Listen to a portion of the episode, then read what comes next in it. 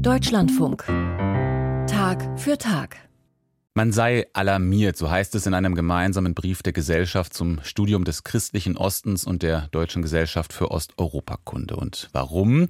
Offenbar plant die Uni Erfurt die Professur für Religionswissenschaft mit dem Schwerpunkt orthodoxes Christentum demnächst nicht mehr nachzubesetzen. Gerade angesichts der Rolle, die die Orthodoxie etwa im Ukraine-Krieg spielt, müsse eigentlich das Gegenteil geschehen, so heißt es im Brief, also Kompetenzen nicht ab, sondern ausbauen. Kleine Randbemerkung, wir haben in dieser Sendung auch schon nicht nur den derzeitigen Lehrstuhlinhaber interviewt, sondern auch einige der Wissenschaftler, die von ihm auf ihrem akademischen Weg begleitet wurden.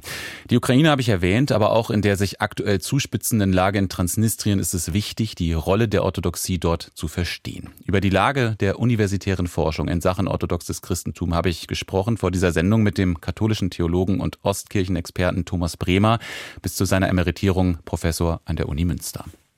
Herr Bremer, vor bald zwei Jahren hat der russische Patriarch Kirill den russischen Angriffskrieg in der Ukraine gerechtfertigt in einer Predigt mit theologischem Vokabular, wenn man das so sagen darf. Er hat ihn als metaphysischen Konflikt bezeichnet.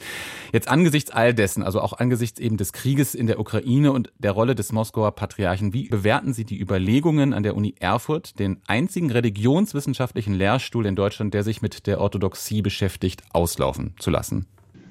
Ich halte das für eine ganz katastrophale Fehlentscheidung, weil, wie Sie gesagt haben, es ist der einzige Lehrstuhl, den wir haben in Deutschland, der aus religionswissenschaftlicher Perspektive das äh, betrachtet. Zum einen ist die Situation, die Sie angesprochen haben, mit der russischen orthodoxen Kirche und ihrer Rechtfertigung des Krieges, die natürlich ein besseres und tieferes Verständnis der Orthodoxie erfordert. Zum anderen ist es ja auch die Tatsache, dass wir jetzt mehr als eine Million Flüchtlinge aus der Ukraine in Deutschland haben. Die meisten davon sind orthodox und dass wir vorher schon ja auch weit mehr als eine Million orthodoxer Gläubiger hier hatten. Und natürlich ist für uns interessant und wünschenswert ist zu wissen, was diese Leute denken, wie sie leben, was ihre Werte sind und so weiter. Also deswegen glaube ich, ist es enorm wichtig, dass wir Forschung haben, die sich mit diesen Fragen beschäftigt. Droht da die Situation, dass wir die vielen orthodoxen Menschen, die es in Deutschland gibt, und Sie haben es ja gerade gesagt, unter anderem auch durch den Krieg in der Ukraine werden es ja eher mehr, dass wir die nicht mehr verstehen? Ja, wir werden eine Religionsgemeinschaft in Deutschland haben, die in sich auch nicht homogen ist, die in sich verschiedene Strömungen hat. Und es wäre natürlich in unserem Interesse als Gesellschaft und als Staat zu wissen, eben welche Dinge sind für diese Menschen wichtig, wie denken sie, wie denken sie zu Themen, wie verhalten sie zu Themen des Staates, äh, der Gesellschaft und so weiter.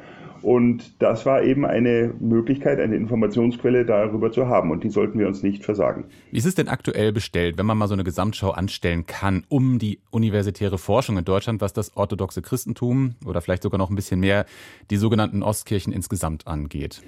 Da muss man unterscheiden. Es gibt also den Lehrstuhl in Erfurt, den Sie angesprochen haben, der religionswissenschaftlich ist. Und dann gibt es verschiedene Lehrstühle an theologischen Fakultäten.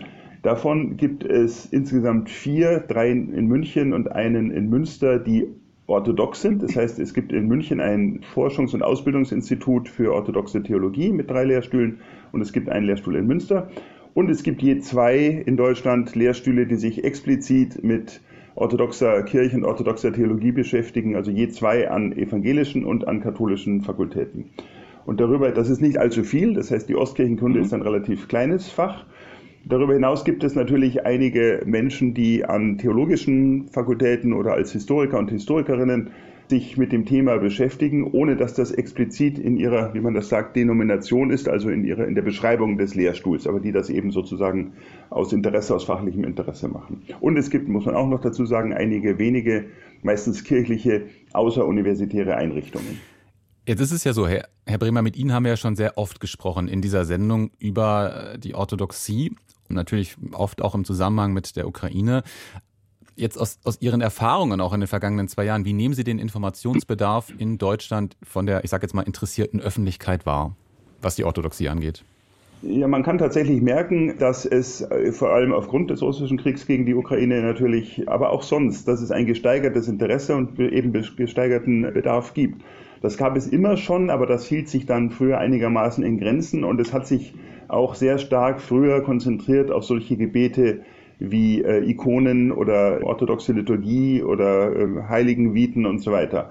Und das hat sich doch sehr stark verändert und geht jetzt eben ins, ins Politische, ins Gesellschaftliche, eben aufgrund der Umstände, die wir ja alle beobachten können. Und ich merke das natürlich in den letzten zwei Jahren aufgrund der Anfragen, die ich selber bekomme, dass es nicht nur, dass das das sozusagen interessierte Publikum ist, sondern das sind ja auch Behörden, das sind Einrichtungen des Staates, die jetzt Wissensbedarf haben und, und Informationsbedarf haben und Dinge wissen wollen und wissen müssen, die mit der Orthodoxie zusammenhängen. Man kann als Beispiel ja etwa die äh, Tatsache nehmen, dass die russische orthodoxe Kirche den äh, Krieg in der Ukraine rechtfertigt durch ein unterschiedliches Werteverständnis. Das heißt, es gibt angeblich nach aus russischer Perspektive einen Kanon von Werten in Russland und in der Orthodoxie, der sich von den westlichen Werten unterscheidet. Und das ist ja eine sehr zentrale und wichtige Frage, mit der man sich eigentlich intensiv auseinandersetzen müsste. Was für Werte sind das? Wie stehen wir dazu? Können wir die auch äh, akzeptieren oder warum können wir die nicht akzeptieren und so weiter? Und dafür braucht es natürlich Menschen, die sich wissenschaftlich, die das studieren, die, sich das, die das erforschen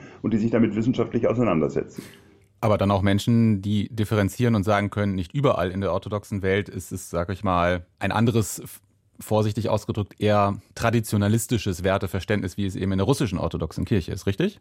Genau, das würde ich, würde ich auch so sehen. Das muss man natürlich differenzieren. Es gibt auch in der russischen Kirche, das ist jetzt sehr, sehr schwierig, sich zu artikulieren, aber es gibt vor allem eben im Ausland, also außerhalb Russlands, einige Stimmen, die das anders sehen, die das vorsichtiger formulieren. Und es gibt das in anderen Kirchen. Die Orthodoxie ist überhaupt nicht homogen, weder in den Herkunftsländern noch bei uns hier. Und das ist natürlich wichtig, das zu verstehen und sich damit auseinanderzusetzen. Jetzt ist die Rolle der Kirchen in eher politischen Konflikten das eine, aber lassen Sie uns noch kurz über das Thema orthodoxe Theologie sprechen. Wie wichtig ist es, dass man auch hier versteht, wo Differenzen oder vielleicht auch Gemeinsamkeiten liegen zwischen orthodoxer Theologie und zum Beispiel etwa katholischer oder der evangelischen Theologie? Also wenn wir uns jetzt auf die Theologie beziehen und nicht so sehr auf die, auf die gesellschaftliche und politische Rolle der Orthodoxie in der Gegenwart, dann gilt im Prinzip natürlich das Gleiche, wie wir das auch für die westlichen, also für die katholische und evangelische Theologie ähm, haben. Es gibt ein, das war ja historisch nicht immer so, aber es gibt ein großes Interesse, sich mit den jeweils anderen Traditionen auseinanderzusetzen, die zu verstehen. Und vor allem, es kann ja auch die jeweils eigene kirchliche Tradition und theologische Tradition bereichern. Man sieht Dinge, man versteht Dinge anders, wenn man sich eben damit auseinandersetzt, wie eine andere Kirche, eine andere Konfession das macht. Insofern ist also der, der theologische, jetzt im engeren Sinne der theologische Austausch sehr, sehr wichtig und dazu braucht es natürlich auch Partnerinnen und Partner, die das können. Das heißt also, äh, es braucht eben die entsprechenden wissenschaftlichen Städten, wo das möglich ist. Zum Beispiel was das Thema Synodalität angeht. Ja, das ist ein bisschen, äh, wenn man das historisch betrachtet, fast ein bisschen absurd, weil die katholische Kirche, der Papst, ja sehr stark jetzt das Thema Synodalität betont und eben möchte, dass es irgendwelche synodalen Strukturen gibt, die davon man weiß ja nicht genau wie weit, aber die etwas davon abgehen, dass eben ein, einer, der Papst oder der Bischof, die Entscheidungen trifft. Während in der orthodoxen Theologie, die ja gerade ähm, geprägt ist sozusagen durch ein konziliares und synodales Herangehen, es eine immer stärkere Diskussion momentan gibt, die vor allem von der russischen Kirche sehr stark in den Vordergrund gesetzt wird. Also eine Diskussion äh, darüber, was denn eigentlich Primatialität und Primat in der orthodoxen Theologie äh, bedeuten. Aber das ist natürlich sehr wichtig, weil diese beiden Dinge, Primatialität und Synodalität, in einem gegenseitigen Abhängigkeitsverhältnis stehen. Und sich damit zu beschäftigen, ist aus kirchlicher und theologischer Sicht sehr, sehr aktuell und sehr, sehr wichtig. Dann gehen wir mal kurz auf eine aktuelle politische Situation nochmal ein. Es gibt ja seit Mittwoch die Situation, dass sich der, der Konflikt in der von prorussischen Separatisten kontrollierten Region Transnistrien, dass der sich zuspitzt. Eine Region, die völkerrechtlich eigentlich zur Republik Moldau gehört. Und in Moldau, da gibt es, ähnlich wie in der Ukraine, zwei orthodoxe Kirchen. In diesem Fall sind es zwei autonome. Da haben wir einmal die orthodoxe Kirche Bessarabiens, die untersteht der rumänischen orthodoxen Kirche. Und dann gibt es eben noch die andere, die moldauische orthodoxe Kirche, die untersteht wiederum dem Moskauer Patriarchat.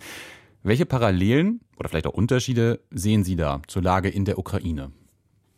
Also die Parallele besteht darin, wie Sie gerade gesagt haben, dass zwei Kirchen beanspruchen, dafür zuständig zu sein. Es gibt diesen schwierigen Begriff des kanonischen Territoriums. Das heißt, eine Kirche kann sagen, das ist unser Gebiet, für das wir zuständig sind. Und äh, aus historischen Gründen beanspruchen das beide Kirchen, die Rumänen, weil die Republik Moldau zum Teil auch rumänisch geprägt ist und weil eben vor dem Krieg, vor dem Zweiten Weltkrieg ähm, das Gebiet zu, äh, zu Rumänien gehört hat.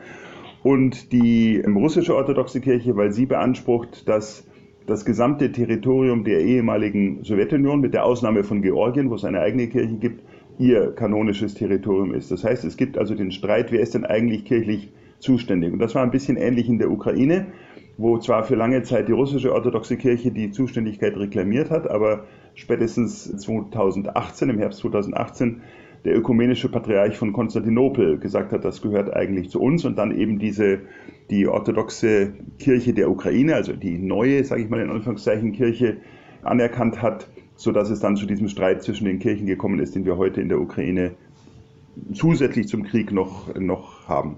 Das heißt, das ist eine gewisse Parallele. Nach allem, was ich weiß, ist in der Republik Moldau die Kirche, die in Gemeinschaft mit dem russischen Patriarch, Patriarchat steht, größer. Es gibt aber auch dort Bewegungen, sich der anderen Kirche, der Kirche in Gemeinschaft mit, mit der rumänischen orthodoxen Kirche, anzuschließen. Und das hängt natürlich auch zusammen mit dem Krieg und mit der Situation, die wir in der Ukraine, die Republik Moldau ist ja Nachbarland der Ukraine, mit der Situation, die wir in der, in der Ukraine haben. Der Unterschied ist vielleicht noch, das sollte man auch dazu sagen, dass bisher die rumänische und die russische orthodoxe Kirche noch wenigstens offiziell in Gemeinschaft sind und kein Schisma, keine Trennung es zwischen beiden gibt, während die kirchliche Situation unabhängig vom Krieg, die kirchliche Situation in der Ukraine zu einer Trennung zwischen äh, dem Moskauer Patriarchat und dem ökumenischen Patriarchat von Konstantinopel geführt hat. Jetzt gab es ja im vergangenen Herbst einen bemerkenswerten Brief. Der ist hierzulande, glaube ich, ein bisschen untergegangen. Da hat der Metropolit der Moskau unterstehenden Kirche, Metropolit Wladimir, ja, sich beschwert, kann man ja fast sagen, über den Kurs seines Patriarchen Moskau. Worum ging es da eigentlich genau und was hatte das für Folgen? Es ging zunächst darum, dass die ähm, orthodoxe Kirche in der Republik Moldau den Vorschlag gemacht hat, einen Mönch zum Bischof zu weihen und das wurde von Moskau offenbar verweigert und das war jemand, der aus der Republik Moldau stammt. Und der Metropolit hat in seinem Brief dann geschrieben, dass die Haltung des russischen Patriarchen zum Krieg in der Ukraine zu großen Problemen für diese Kirche in der Republik Moldau führt. Und ähm, ich kenne oder man kennt öffentlich äh, nicht die Vorgänge, wie sich das dann entwickelt hat. Aber Tatsache ist jedoch, dass nach einigen Wochen der Synod, also das Leitungsgremium der russischen orthodoxen Kirche, doch die Weihe dieses Manns zum Bischof genehmigt hat und dass er inzwischen zum Bischof geweiht worden ist. Also es sieht so aus, als sei dahinter auch die Frage nach einer größeren Autonomie der Kirche, äh, einer größeren Unabhängigkeit der Kirche von der russischen orthodoxen Kirche. Das hängt zusammen auch mit den gesellschaftlichen Entwicklungen in der Republik Moldau, die ja auf einem proeuropäischen Kurs ist. Und man wird sehen müssen, wie sich das auch im Zusammenhang mit den politischen Entwicklungen, die wir haben, wie sich das weiterentwickeln wird. Thomas Bremer, katholischer Theologe und Ostkirchenexperte. Mit ihm habe ich vor der Sendung nicht nur über Transnistrien gesprochen, sondern auch über Gegenwart und Zukunft der Orthodoxieforschung an deutschen Universitäten.